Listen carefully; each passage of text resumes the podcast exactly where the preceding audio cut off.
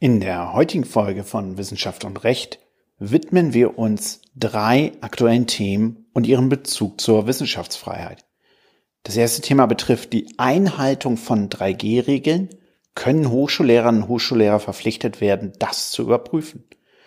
Die zweite Frage betrifft die Core Facilities. Können Hochschullehrerinnen und Hochschullehrer verpflichtet werden, die zu nutzen? Und die dritte Frage betrifft den großen Bereich der Frage, kann die Wissenschaftsfreiheit eingeschränkt werden, wenn unliebsame Meinungen ansonsten zu Ärger an der Hochschule führen. Viel Spaß bei der heutigen Folge von Wissenschaft und Recht.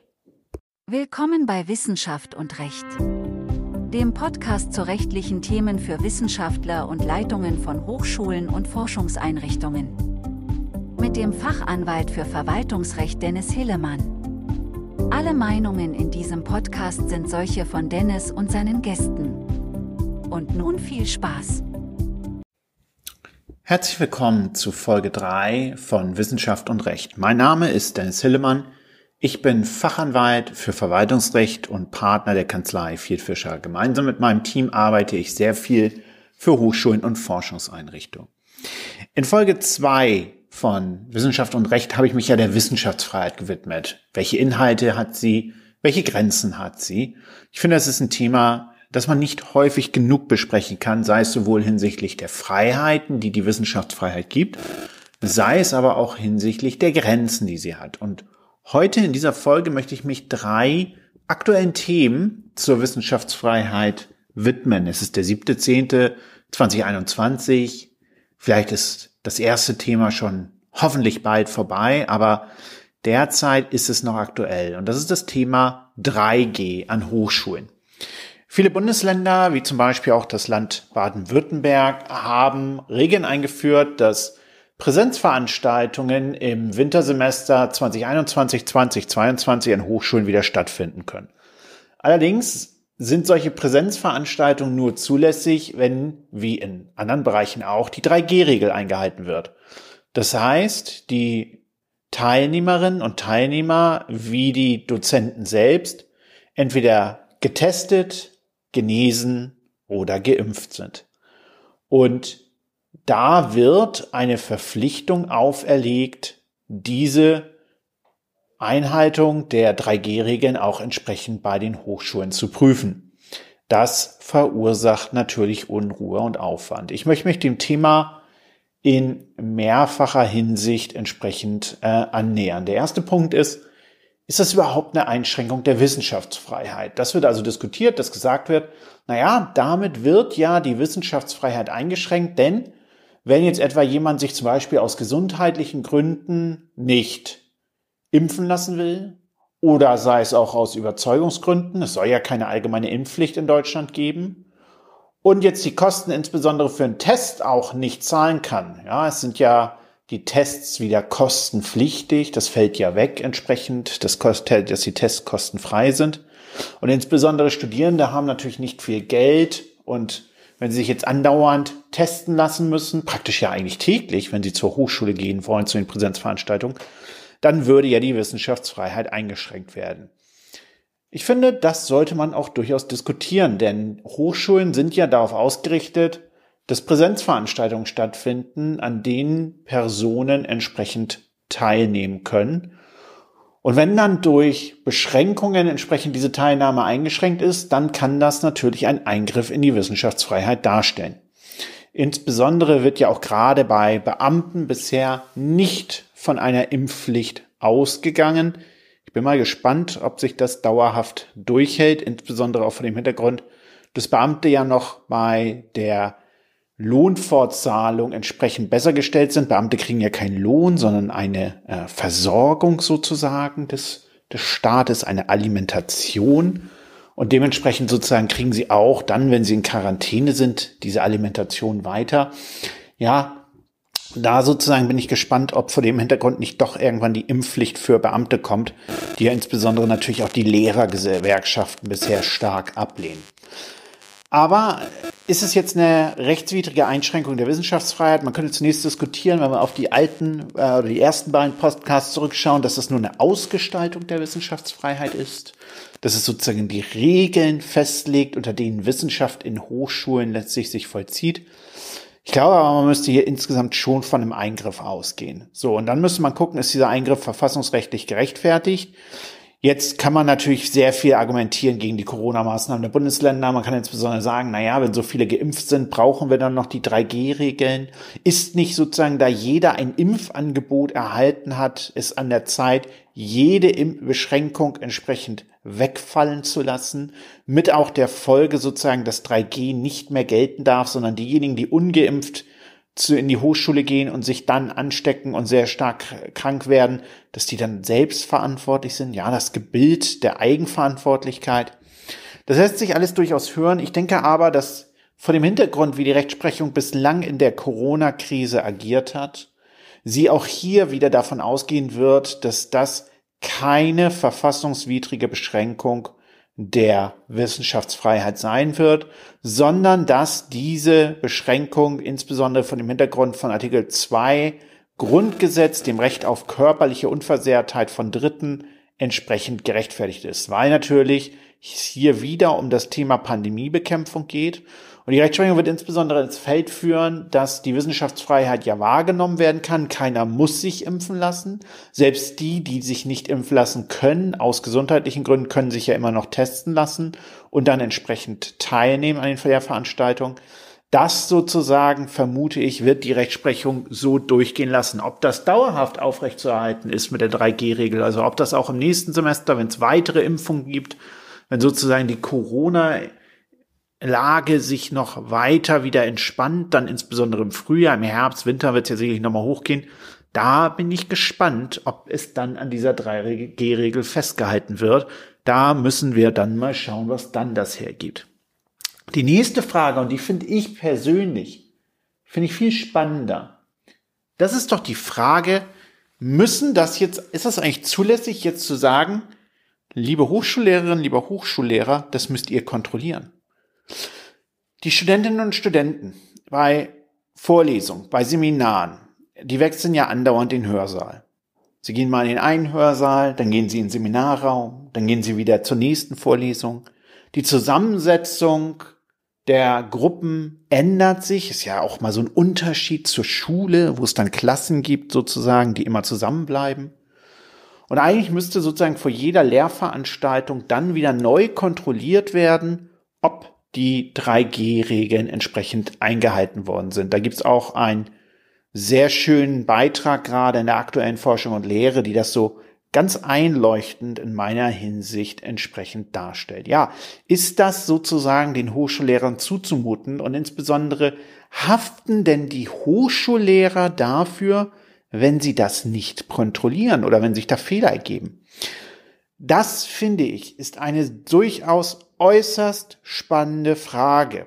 Gehört es zu den zulässigen Dienstaufgaben eines einer Hochschullehrerin, eines Hochschullehrers, die Einhaltung der 3G-Regeln zu überprüfen? Dafür spricht einerseits, dass die Hochschullehrerinnen und Hochschullehrer ja entsprechend ihre Lehrveranstaltung äh, durchführen, dort auch das Hausrecht entsprechend haben und entsprechend auch kontrollieren müssen, sozusagen, dass sich im Saal jetzt niemand total daneben benimmt, also sagen wir auch mal bei Prüfungen zum Beispiel nicht abschreibt, dass also sozusagen auch das Hausrecht aktiv ausgeübt werden muss von den Hochschullehrern und Hochschullehrern im Rahmen ihrer Vorlesung. Aber hier geht es um Fragen des Gesundheitsschutzes. Und hier geht es insbesondere um die Frage, ist das wirklich den Hochschullehrerinnen und Hochschullehrern in Verbindung mit der Wissenschaftsfreiheit zumutbar, diese Kontrollen durchzuführen, das sozusagen zu ihren Amtsaufgaben hinzuzufügen. Ich denke, hier wird man insbesondere keine generelle Antwort geben können, sondern es wird leider wie immer auf den Einzelfall ankommen. Wenn ich zurückdenke, dass ich früher mit 300 Leuten in der Vorlesung saß, etwa in Rechtswissenschaft, und dann sollte jemand entsprechend das kontrollieren vorher, dann frage ich mich, wie soll das funktionieren? Das wäre zum Beispiel ganz klar eine unzumutbare Beeinträchtigung aus meiner Sicht für Hochschullehrerinnen und Hochschullehrer, hier ihnen bei einer Massenveranstaltung aufzuerlegen, das vollständig zu kontrollieren. Hier wird die Hochschulleitung zur Sicherung einer geordneten wissenschaftlichen Praxis und eines geordneten Vorlesungswesens verpflichtet sein, dann einen Ordnungsdienst oder anderes wissenschaftsunterstützendes Personal abzustellen, das hier diese Kontrolle vornimmt. Aber hier die komplette Verantwortung für so eine Massenveranstaltung auf die Hochschullehrer und Hochschullehrer zu übertragen, finde ich nicht als eine zulässige äh, äh, Definition ihrer entsprechenden Amtes. Das sozusagen übersteigt die Verantwortung der Hochschullehrer. Dann möchte ich dran erinnern an die Entscheidung ja auch des Bundesverwaltungsgerichts zum Arbeitsschutz. Ja, auch das wurde ja seitens der Kanzler vielfach auf die Hochschullehrerinnen und Hochschullehrer delegiert. Und dort hat das Bundesverwaltungsgericht gesagt, dass so eine Übertragung zunächst einmal einer Rechtsgrundlage bedarf, die es da nicht gab, dass aber vor allem auch, und das ist der nächste Punkt, bei den Hochschullehrern und Hochschullehrern ja auch die notwendige Kompetenz überhaupt erstmal geschaffen werden muss, diese Kontrollen vorzunehmen. Und deswegen bin ich der Meinung, dass selbst dort, wo die Hochschullehrerinnen und Hochschullehrer entsprechend Kontrollen durchführen müssen, ähm, also nach dem Vorgesagten etwa bei kleinen Seminaren mit 20 Leuten, dass dort entsprechend vorher eine Information im Sinne einer Verordnung der Hochschule, einer Satzung der Hochschule oder zumindest einer Dienstanweisung gegeben werden muss. Was muss ich kontrollieren? Und wie muss ich mich in welchen Fällen wann verhalten? Das ist meines Erachtens dringend notwendig. Und ich bin auch der felsenfesten Überzeugung, wenn man später vor Gericht gehen würde, dass die Hochschullehrer darüber hinaus eine Schulung bekommen müssen, wie diese Kontrolle funktioniert und wie insbesondere mit den vielen Sonderfällen umzugehen ist. Beispiel mal für einen Sonderfall, den ich gerade hatte und den ich gar nicht so ad hoc beantworten konnte. Jemand hat die erste Impfung bekommen und ist dann an Corona erkrankt und wollte 14 Tage später wieder in der Hochschule. Ist der dann schon vollständig genesen? Ich konnte es ad hoc nicht beantworten. Muss man mal nach, muss man dann schauen, hängt auch wieder vom jeweiligen Bundesland an. Aber es ganz spannende Sonderfälle ergeben sich dann. Oder jemand sagt zum Beispiel, ich bin genesen, ja, hat aber keinen Nachweis dabei. Was gilt dann? Was ist, wenn jemand jetzt nicht in Deutschland geimpft wurde mit Moderna oder ähm, BioNTech? sondern sich beispielsweise mit dem russischen Vakzin in St. Petersburg hat impfen lassen. Oder mit dem chinesischen Vakzin irgendwo anders im Ausland. Oder sozusagen jetzt nur eine Einschuss bekommen hat und meint, das reicht. Ja, also da ein Arzt sich sagt, die, die Welt ist ja bunt. Da müssen für die Hochschullehrerin Schulungen kommen, wie sie mit solchen Situationen umzugehen haben. Und ich bin vor Dingen auch weiterhin einer felsenfesten Überzeugung. Die Hochschullehrerinnen und Hochschullehrer können hier nicht, hier können hier nur ein sozusagen wissenschaftsunterstützendes Personal darstellen. Ihnen kann nicht die vollständige Verantwortung dafür übertragen werden, dass tatsächlich auch diese Kontrolle erfolgt, mit der Folge, dass beispielsweise, wenn diese Kontrolle falsch ist, ne, zumindest jedenfalls dann, wenn es nicht vorsätzlich passiert, sondern nur fahrlässig, dass wenn diese Kontrolle falsch ist, es gegebenenfalls dann einen Corona-Ausbruch gibt, ja, und das kommt dann ja in die Medien, das kennen wir ja alle, wie schnell sowas geht, dass dann sozusagen der Hochschullehrer, die Hochschullehrerin komplett allein in der Verantwortung steht. Nein, wenn der Arbeitsschutz sozusagen ja auch auf der Ebene der Kanzlerin des Kanzlers bleibt, wird auch dieser Hygieneschutz, der ja da drin steckt, nach meiner Wahrnehmung auch auf der Ebene der Kanzlerin und des Kanzlers bleiben. Und deswegen sozusagen würde ich tendenziell eher dazu raten, hier nicht die Hochschullehrerinnen und Hochschullehrer in die Pflicht zu nehmen, sondern ein, wenn es sich finanziell irgendwie machen lässt, einen Dienst dafür einzustellen, der diese Kontrollen macht, digitale Lösungen insbesondere zu erarbeiten. Das ist, glaube ich, das Allerwichtigste, dass man digitale Lösungen erarbeitet. Denn wenn jemand jetzt geimpft ist, ja, vollständig geimpft, was macht denn das für einen Sinn, da immer täglich das wieder neu zu kontrollieren? Das muss doch irgendwo erfasst sein. Ich weiß, manche Hochschulen haben das schon in der Praxis ganz gut gelöst. Andere sind dagegen noch dort am Kämpfen. Aber ich glaube, da muss man sich klar machen, als Hochschulleitung, so einfach kann man die Einhaltung der 3G-Regeln und deren Prüfung nicht auf die Hochschullehrerinnen und Hochschullehrer übertragen. Das nächste Thema, zu dem ich angesprochen wurde im Zusammenhang mit der Wissenschaftsfreiheit, ist die Frage der Core Facilities. Da gibt es übrigens auch gerade einen Beitrag in der äh, Forschung und Lehre. Die Frage, ist es in Ordnung, Hochschullehrerinnen und Hochschullehrer dazu zu verpflichten, Core Facilities zu nutzen, wenn die Hochschule oder die Forschungseinrichtung diese eingerichtet hat. Kurz zu dem Begriff der Core Facilities. Core Facilities bedeutet, dass im Kern sozusagen, dass es Einheiten gibt, die bestimmte Forschungsgegenstände bekommen. Dass man sozusagen Serviceeinheiten in der Hochschule schafft, die die entsprechende Forschungsausrüstung bekommen und nicht mehr jeder einzelne Hochschullehrerin, jeder einzelne Hochschullehrer die Ausrüstung hat und diese verwendet, sondern sozusagen sie eher praktisch ein, wie ein Auftrag in diese Core Facility das hineingibt, wenn etwas zu prüfen ist. Oder aber, wenn eben ganz klar ist, das muss die jeweilige Hochschullehrerin und Hochschullehrer selbst machen, das vor Ort macht unter Anleitung. Also sozusagen nicht mehr überall steht alles rum, sondern wir sammeln Geräte an einem bestimmten Ort. Wir schaffen eine Einheit, bei denen es Mitarbeiter gibt, die die Sachkenntnis haben, diese Geräte zu bedienen, die ja häufig sehr teuer sind. Und dann sozusagen müssen sich die Hochschullehrerinnen und Hochschullehrer das entsprechend teilen. Ist nach meinem Verständnis insbesondere in den USA sehr üblich führt dazu, dass sich sozusagen Hochschulen und Hochschul Hochschullehrer dort ein bisschen professionalisieren, dass nicht mehr jeder alles hat und es einen Kampf darum gibt, wo die Geräte stehen, sondern dass diese Geräte zentral stehen. Klar, andererseits natürlich auch immer eine Kapazitätsfrage, können dann alle ran? Ja, oder muss man lange warten? Das sind natürlich für die Praxisfragen. Und da wurde gefragt, ist das ein Eingriff in die Wissenschaftsfreiheit, weil der Hochschullehrer, die Hochschullehrerin das ja jetzt nicht mehr so einfach nutzen kann, nicht mehr bei sich stehen haben kann, sondern sozusagen verpflichtet es sich an die Regeln dieser Core Facility zu halten. Und da würde ich sagen, klar, nein.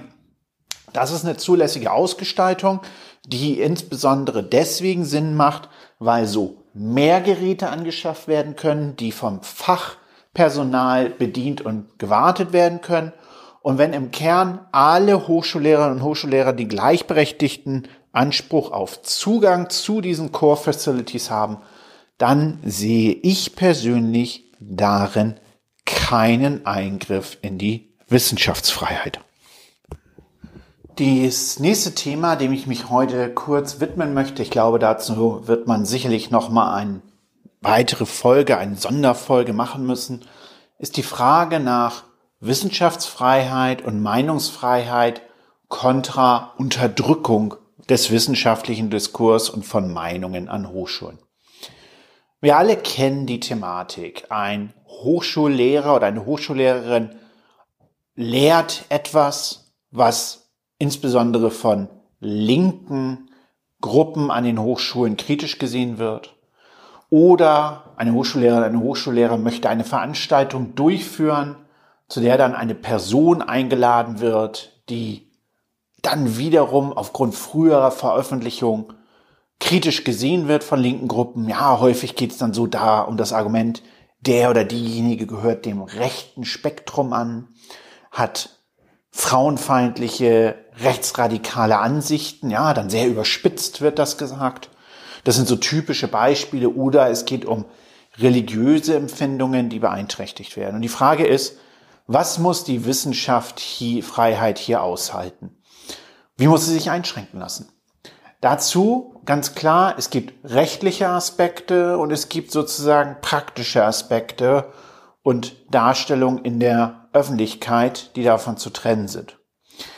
Dass sozusagen Hochschulleitungen hier natürlich vermeiden möchten, dass es an ihren Hochschulen zu starken Konflikten kommt, zu negativen Presseberichten, ist eine ihren Aufgaben entsprechende Haltung, die rechtlich zunächst einmal grundsätzlich nicht zu beanstanden ist. Und ich kann sie auch in der Praxis sozusagen nicht beanstanden und da natürlich sozusagen nur das entsprechend akzeptieren, dass dieser Weg so gegangen wird.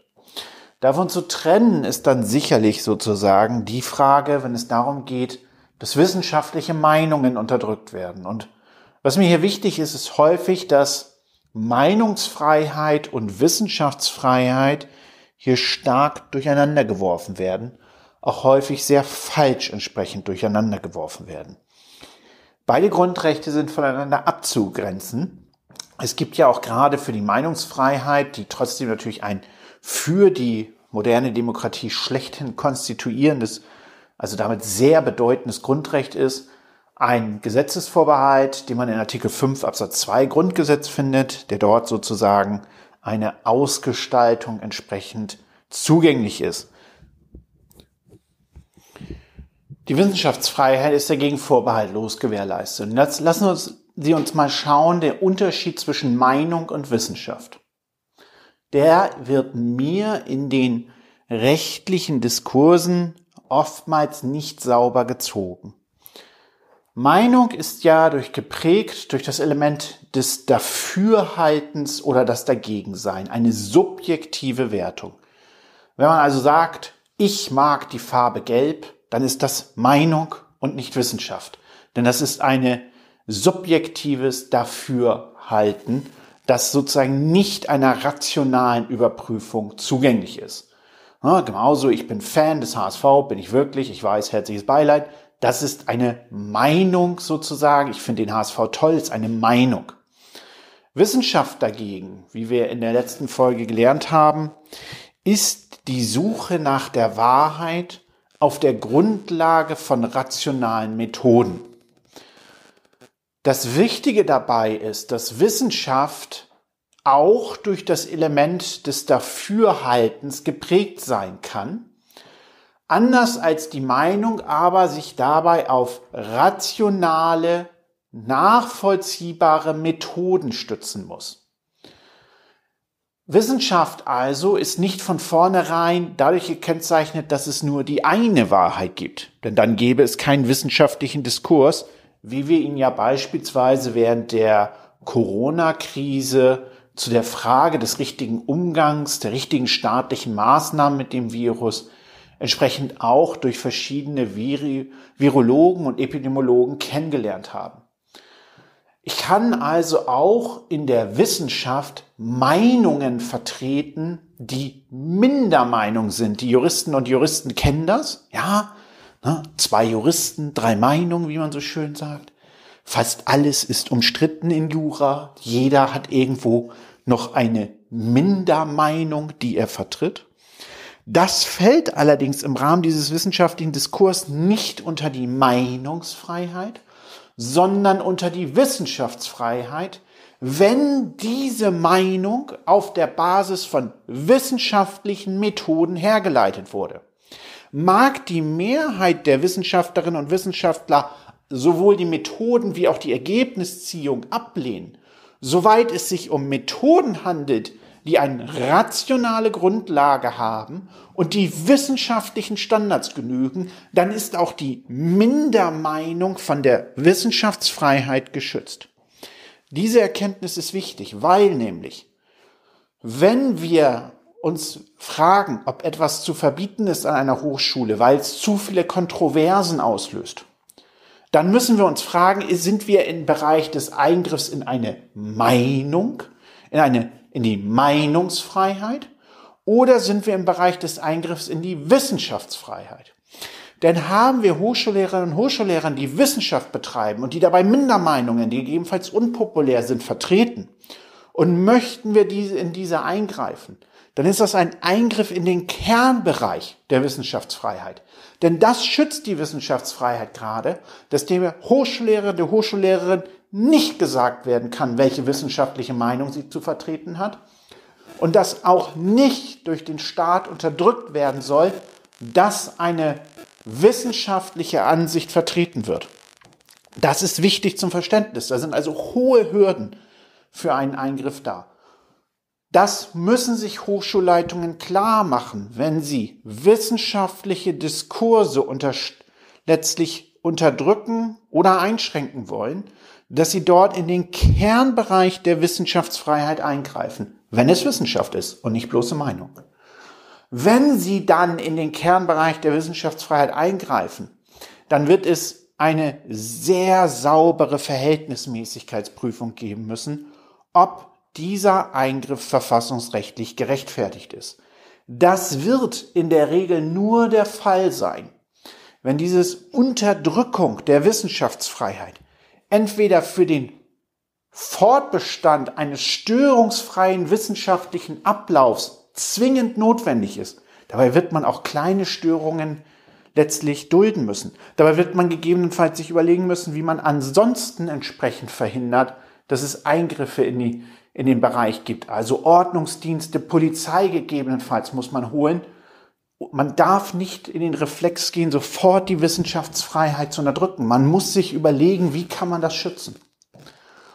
Und es muss sozusagen klar sein, dass entweder die Institution als solche gefährdet wird oder hochrangige Güter, Rechtsgüter wie die körperliche Unversehrtheit oder das Leben der Hochschullehrerin, der Hochschullehrerin oder der Teilnehmer an einer Veranstaltung. Dann wird man auch als Hochschulleitung dennoch die Wissenschaftsfreiheit hier unterdrücken dürfen. Aber man wird sich vorher überlegen müssen, welche anderen Maßnahmen gehen. Gibt es ein Deeskalationsverfahren? Gibt es den, Dis gibt es den Dialog mit etwa Gruppen, die eine Wissenschaftlerin wie ein Wissenschaftler ablehnen? Auch hierzu ein sehr schöner Beitrag in der aktuellen Forschung und Lehre, die auf dieses Thema eingeht, kann ich nur empfehlen. Mir war es nur wichtig, hier mitzugeben noch einmal, dass man genau abgrenzt zwischen Wissenschaftsfreiheit und Meinungsfreiheit, wenn es um Eingriffe in den wissenschaftlichen Diskurs geht. Das war's für diese Folge. Ich hoffe, es hat Spaß gemacht. Bleiben Sie mir gewogen. Bis zur nächsten Folge von Wissenschaft und Recht.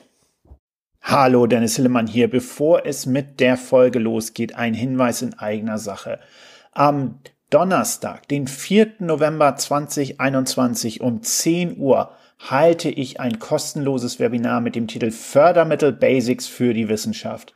Wie kann die Wissenschaft gut Fördermittel einwerben und verwalten? Ich denke, der Titel ist selbsterklärend. Ich würde mich freuen, wenn Sie dabei sind. Den Link zu dem Webinar finden Sie in den Show Notes dieser Episode auf der Homepage der Kanzlei Fieldfischer unter fieldfischer.com oder wenn Sie mir schreiben an dennis.hillemann at fieldfisher.com. Ich wiederhole dennis.hillemann at fieldfisher.com. Danke und bis dahin.